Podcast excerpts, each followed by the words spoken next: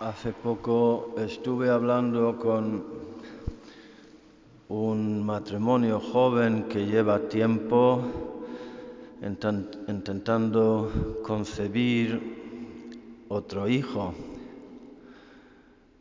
Hace unos meses, un año, quizá no llega, perdieron un bebé. Parece que eso de concebir se está poniendo cada vez más complicado no sé por qué. Mi madre tuvo nueve hijos en diez años sin ningún, sin, ningún, sin perder ningún bebé.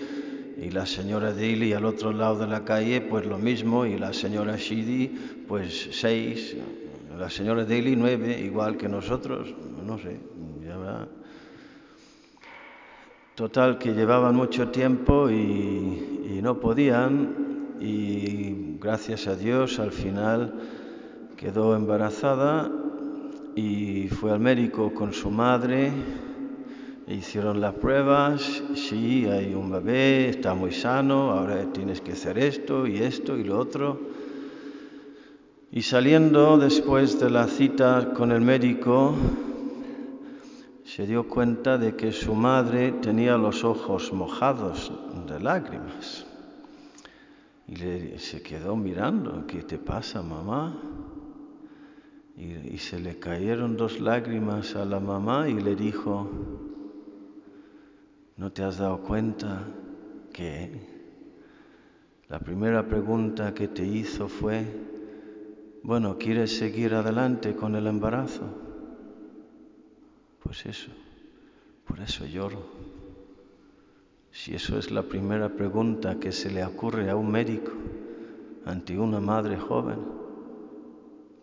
pues eso me hace llorar.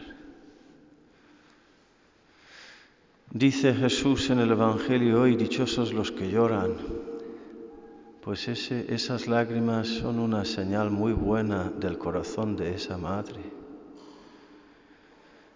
Eh, indican un corazón que todavía eh, está vivo y late por amor al, ser humano, por amor a los bebés.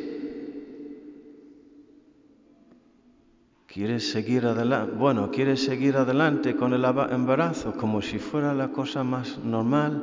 O sea, lo dijo como, como con una un tono casual, como si fuera, vamos a decidir si, si, si matar o dejar vivir al bebé. Eso es una, eso es una monstruosidad diabólica. Luego también dice Jesús, ¿cómo es? Hay de los que reís ay de vosotros que reís ahora. Es que hay, hay lloros que agradan a Dios y están indicando amor y vida. Y hay risas que ofenden a Dios, que es bondad y belleza y amor y vida, porque están indicando muerte y odio. Cuando Herodes vistió de payaso a Jesús aquel día y le devolvió a Pilato, Pilato le recibió y le vio vestido de, payaso y se rió y, y pilló la broma de Herodes y pone San Juan en el Evangelio, antes eran enemigos, a partir de ese momento llegaron a ser amigos. Es que hay risas también, hay bromas que unen a los hombres en contra de Dios. Y si, unen a los hombres en contra de Dios, a los hombres les unen al, al diablo y al infierno. Ay de los que reís. Eso hay que decirlo a los jóvenes, ¿eh? Cuidado con los que se rían. Cuidado con las risas y con las sonrisas que, te engañan, las tuyas y las de otros.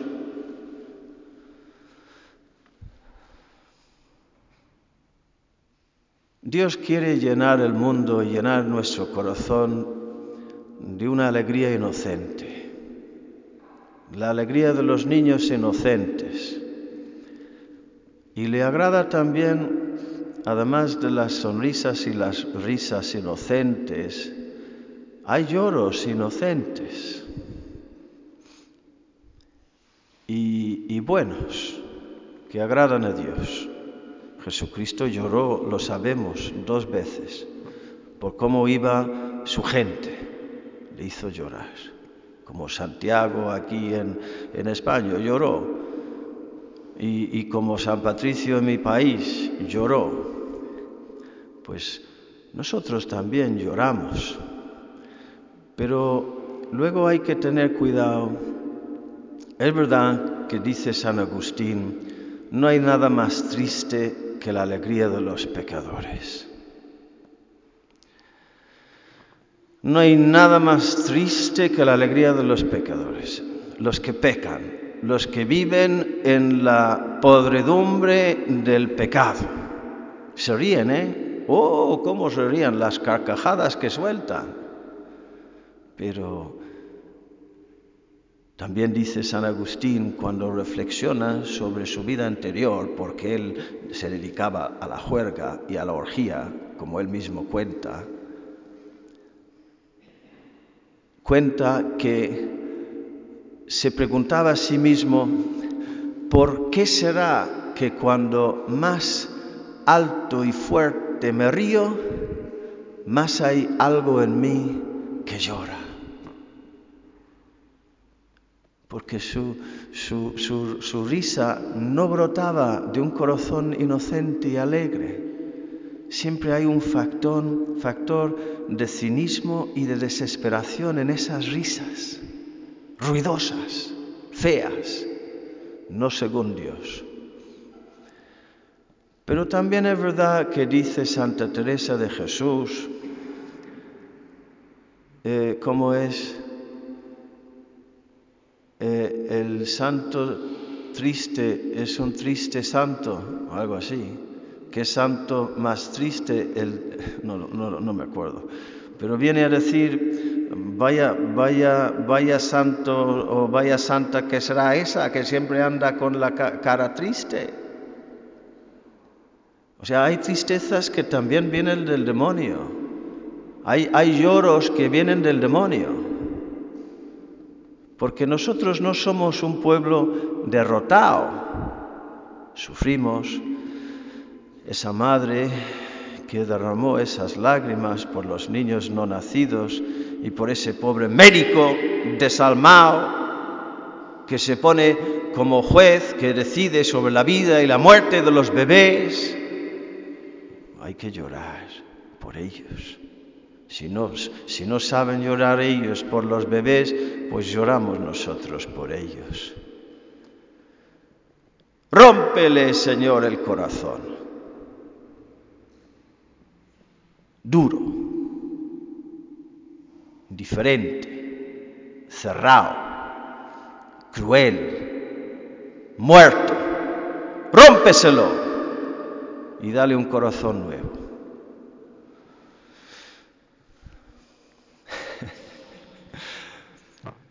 es que en medio de todo, nosotros, en nuestras tristezas, os recuerdo la frase que me dijo una vez esa señora mayor que había sufrido, ay Dios mío, la vida que había tenido. Su gran consuelo era que tenía una hija que salió monja y que sigue siendo fiel. Es una, es una religiosa magnífica, pero madre mía lo que tuvo que, suceder, eh, que soportar esta, esta, esta señora. Yo hablaba con ella, ya tenía setenta y tantos años. Y me empezó a contarme una barbaridad tras otra.